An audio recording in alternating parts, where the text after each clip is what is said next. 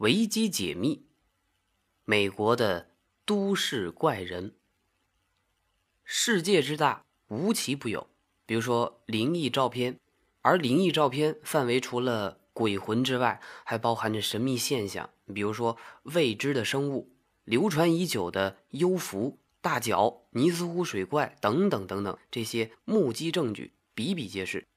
但是，欧美知名的都市传说也是吸引着人们的眼球。从多年前开始，美国的威斯康星州附近就广泛的流传着一个骇人听闻的都市传说：世间存在着一种被叫做“妖兽男”的怪人，英语呢叫做 “Slender Man”，意思就是身材修长的男人。妖兽男的传说在数世纪以前存在于世界各地。但是呢，称呼不同。比如说，在苏格兰叫做“暗男”，黑暗的暗；在荷兰叫做“枝男”，树枝的枝；在德国叫做“高男”。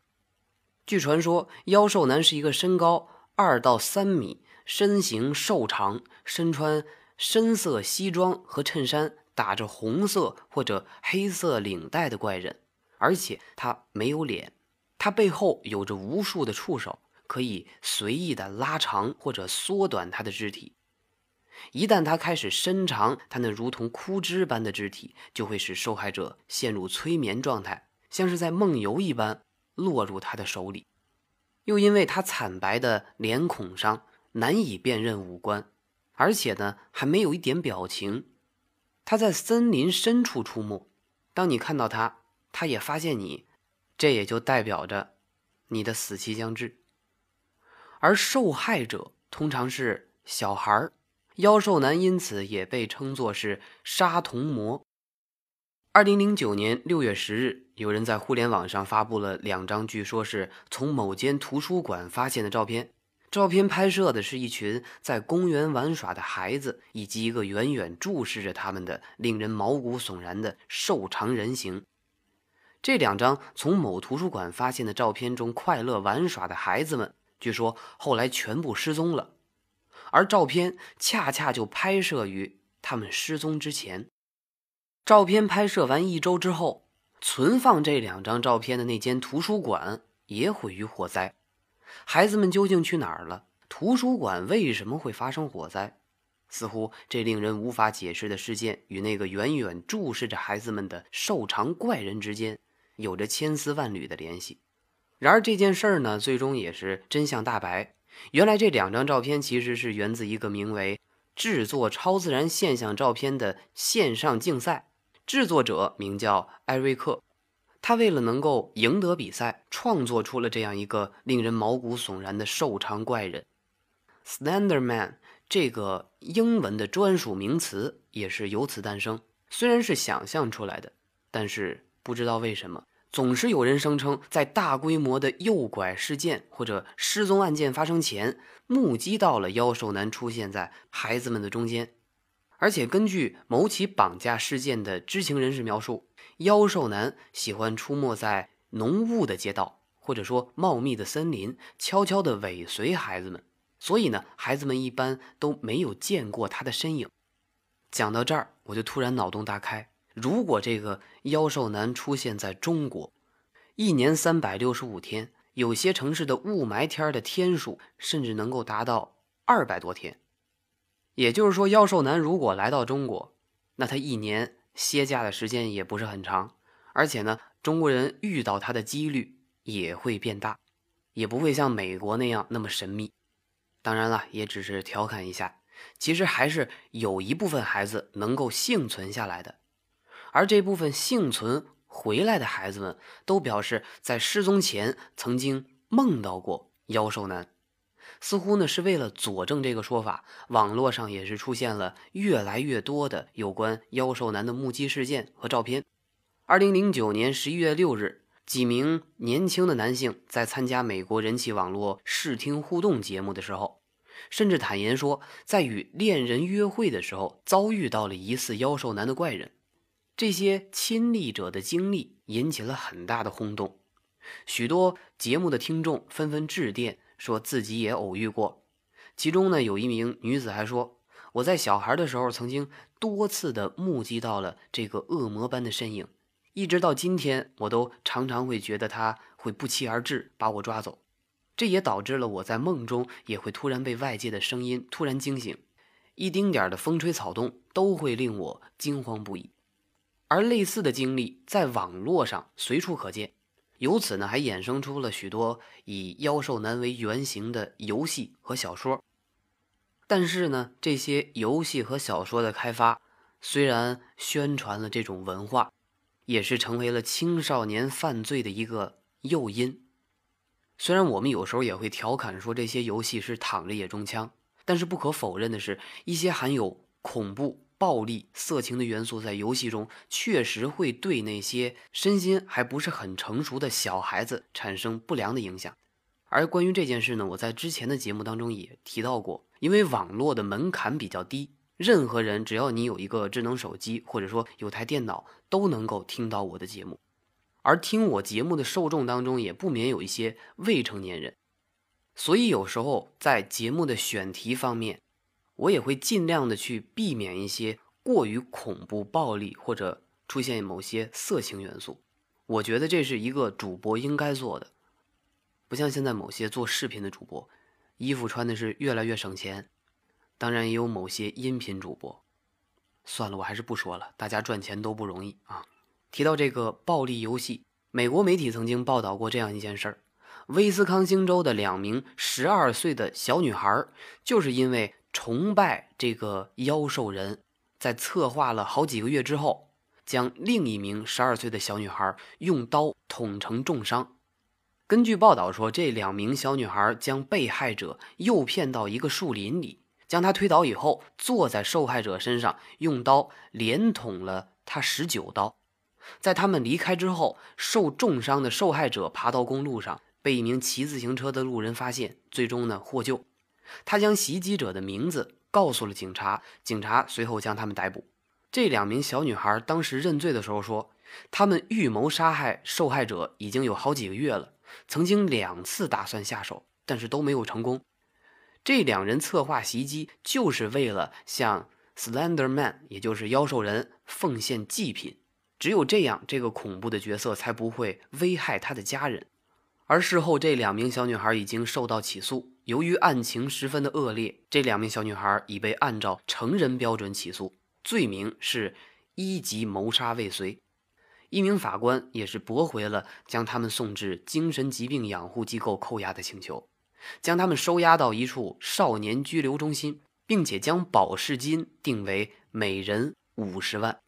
如果罪名成立，他们最多将面临着六十五年的监禁。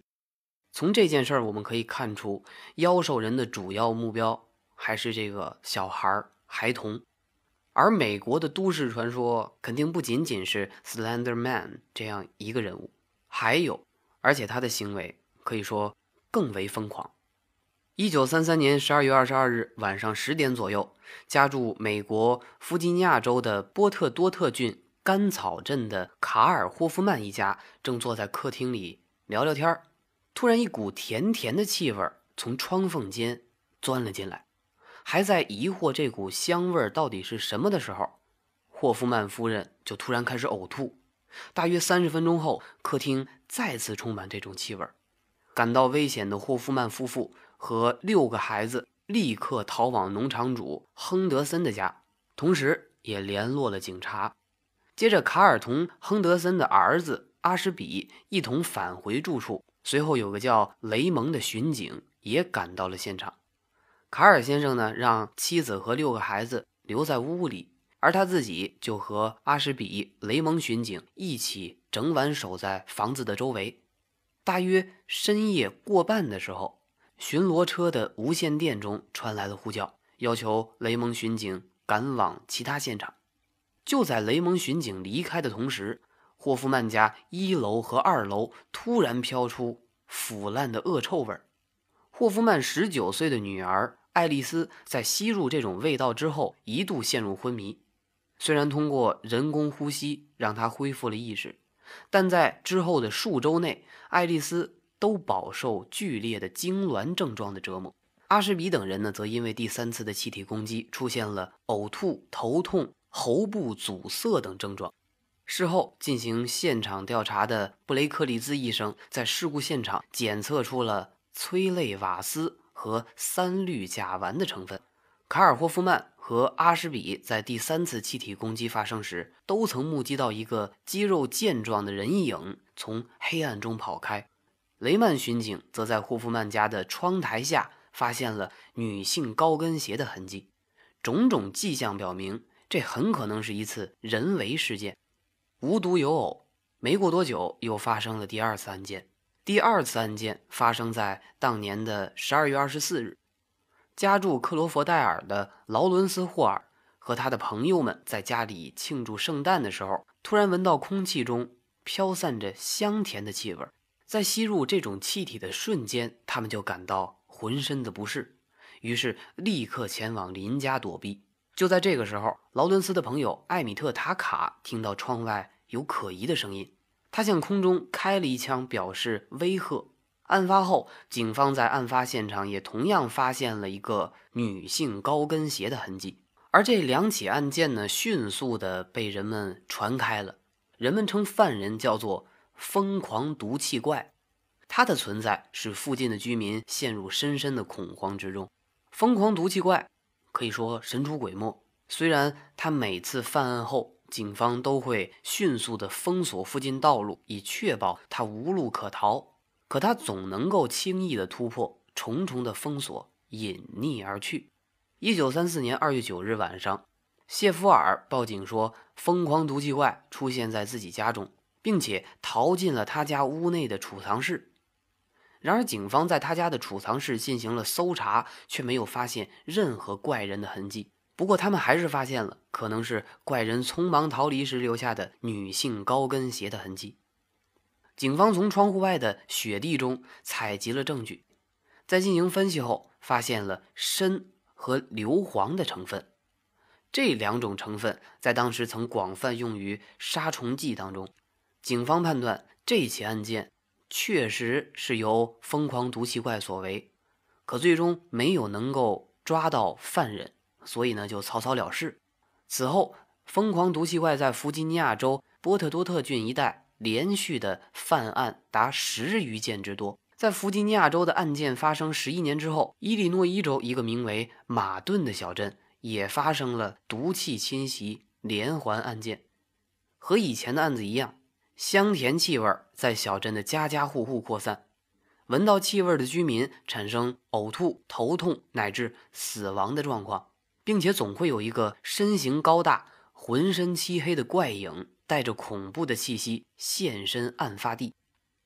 而关于这个叫做马顿的小镇的连环案件，我觉得有必要详细说一下。在一九四四年的九月一日上午十一点左右。家住伊利诺伊州马顿市的帕特贾尼夫人在卧室小憩的时候，因为呼吸困难，所以就醒了过来。醒来的时候，她闻到房间中飘散着一股香甜的气味，还没有反应过来这是什么味道的时候，她就开始呕吐，进而就感觉到下半身开始发麻。感到惊慌的她，赶忙往旁边的窗户挪，想要探出窗户呼救。就在他推开窗户的一瞬间，屋内的异味消散了，他呢也就因此得救。而就在这件事儿发生不久，贾尼夫人的丈夫正好下班，他目击到一个奇怪的人影。那个人影身材高大，一身黑衣，头戴一顶没有帽檐的帽子，站在卧室窗台的附近。感到可疑的丈夫正在想要靠近她的时候，对方可能已经有所察觉，转眼间。便逃入到夜色当中。此后呢，类似的案件持续发生。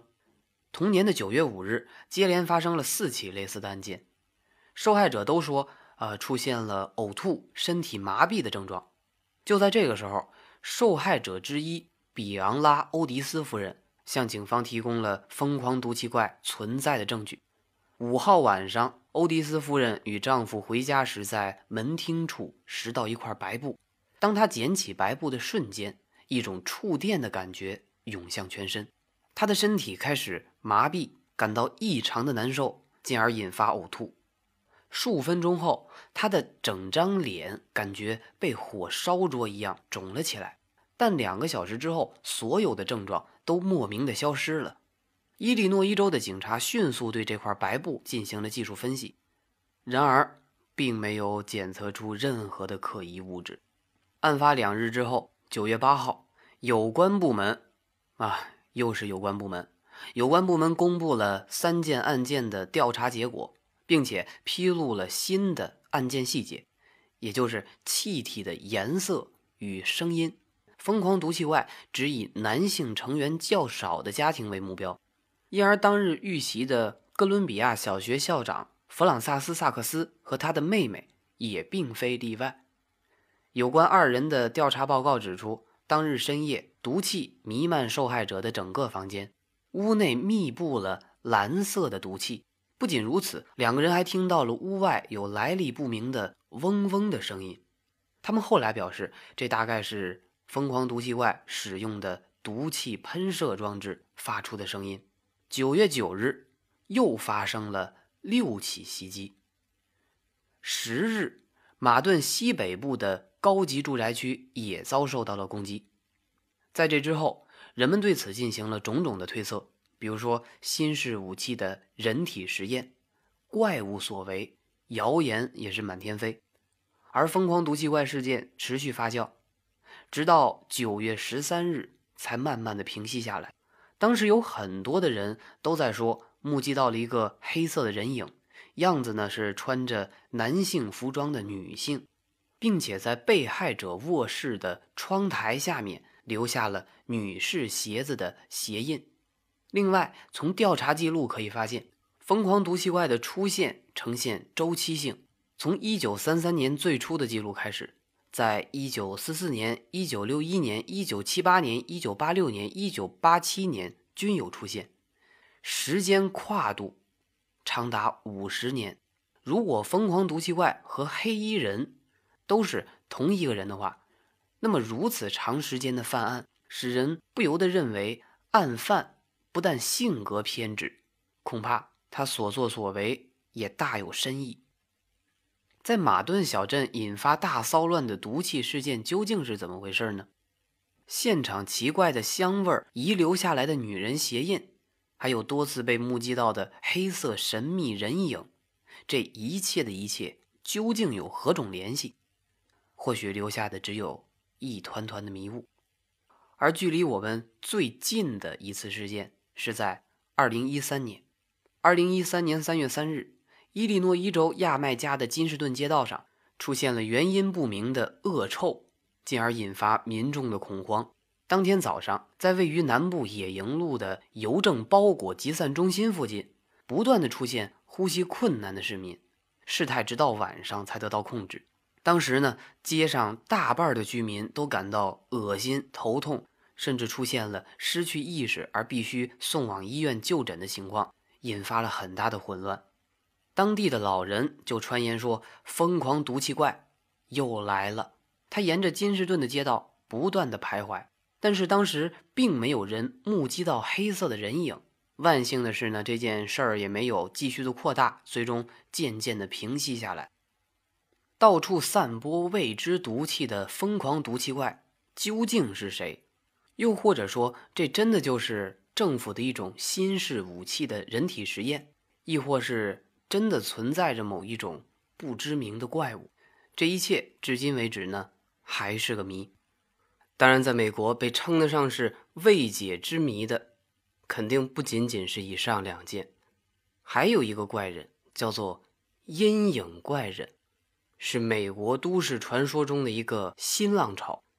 就像他名字所描述的那样，这是一个身高大约在一点二到一点八米、平面人形般的神秘怪影。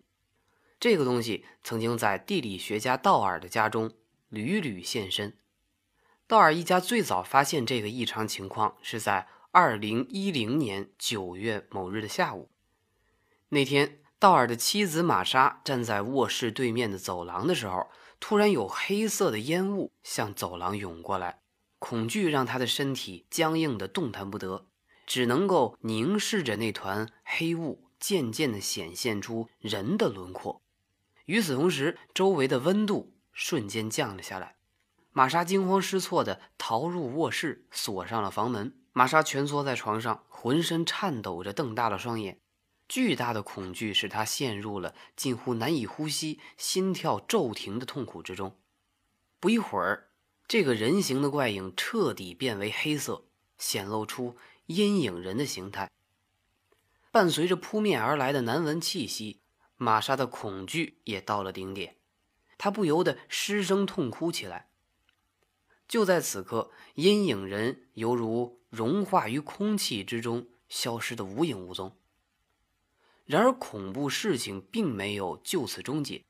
这个阴影人仍然不时地出现在玛莎的卧室中，窥视着她的脸，并且不断地在住宅附近徘徊。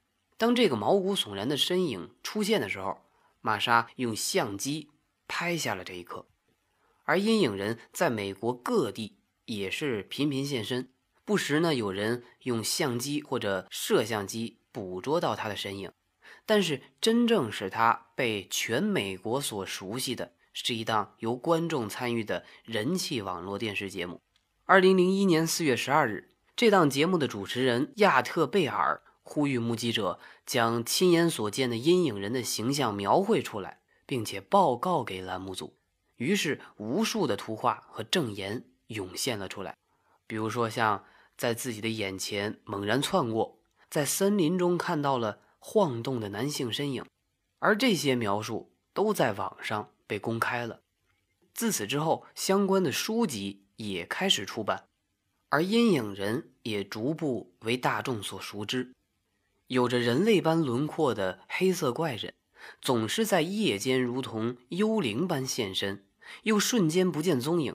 而墙壁或者人类的肉体，这些物理的物质都无法阻挡他们。他们现身时的姿态，有时候是一对男女，有时候是戴着帽子的一个人形，甚至是一团黑色的蒸汽。他们经常出现在卧室或者床边据说这是因为他们想要给生前的爱人留下信息，或者向人求助。现在有新的说法认为，阴影人的真身其实是三维世界以外的异次元世界的居民。因为某种原因，他们的姿态投影到了我们的世界。还有种观点认为，他们是人类的灵魂暂时脱离肉体而显现出人影的样子。但是，无论是异世界说还是灵魂脱体说，都没有任何的科学依据，所以说，至今还是个谜。而美国都市传说当中的怪人之谜数不胜数，接下来这一个呢，可能就有点像绿巨人。传说在美国宾夕法尼亚州的匹兹堡，有一个面貌尽毁、丑陋不堪，并且通体发绿的恐怖怪人。这个形象流传至今，提到他仍会让很多的孩子感到恐惧。在这个传说诞生的中心地区。匹兹堡南部公园的街道，人们称这个传说中的怪人为绿人，也就是 Green Man，或者是无脸查理。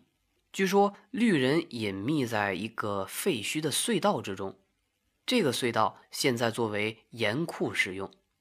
绿人通体泛着绿色的光泽，从隧道现身，来到南部公园街道的中心地带，从一条街道徘徊到另一条街道。每夜都在搜寻着下一个牺牲品。据说，一旦他找到下手的目标，便会勒紧对方的脖子，让他昏迷，再拖进隧道之中。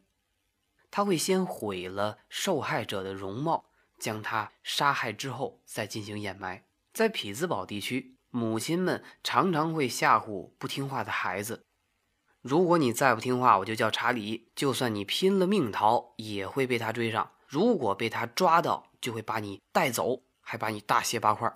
在外边玩太久，查理会来毁你容，等等等等。看来不仅仅是中国家长会吓唬孩子，美国人也有一套。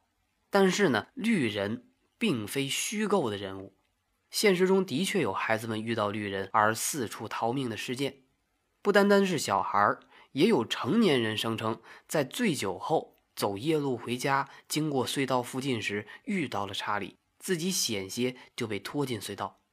而有关绿人的身份有这么几个版本，比如说他其实是一个勤杂工的亡灵。这个工人在一次作业中不慎碰触到了高压电线，面部被严重毁坏，肌肤呈现出绿色，最终不治身亡。也有传言说，有一个叫查理的男人被雷电击中，虽然活了下来，但是面容尽毁，甚至身体皮肤变成了绿色。面对相貌丑陋的查理，周围的居民全都避之不及，因而查理对世界心生怨恨。为了让人们陷入恐惧，他每夜都从隧道中爬出来，不断的袭击当地居民。而且，在美国的其他地方也有绿人的传说。听完了这些关于美国的都市传说当中的怪人，不知道大家有什么想法？其实，都市传说中的怪人不仅仅美国有，而且我们的邻国日本也非常的多。当然，咱们中国也是有的是。那大家还有其他想要听的话题，或者说其他想听的内容，也可以通过新浪微博搜索“隔壁家的小君君”找到我，或者搜索微信的公众号，也叫做“隔壁家的小君君”，或者呢加入到我的 QQ 粉丝群二五一四三零三零七，来到这里和大家一起谈天说地。好了，我们下期再会吧。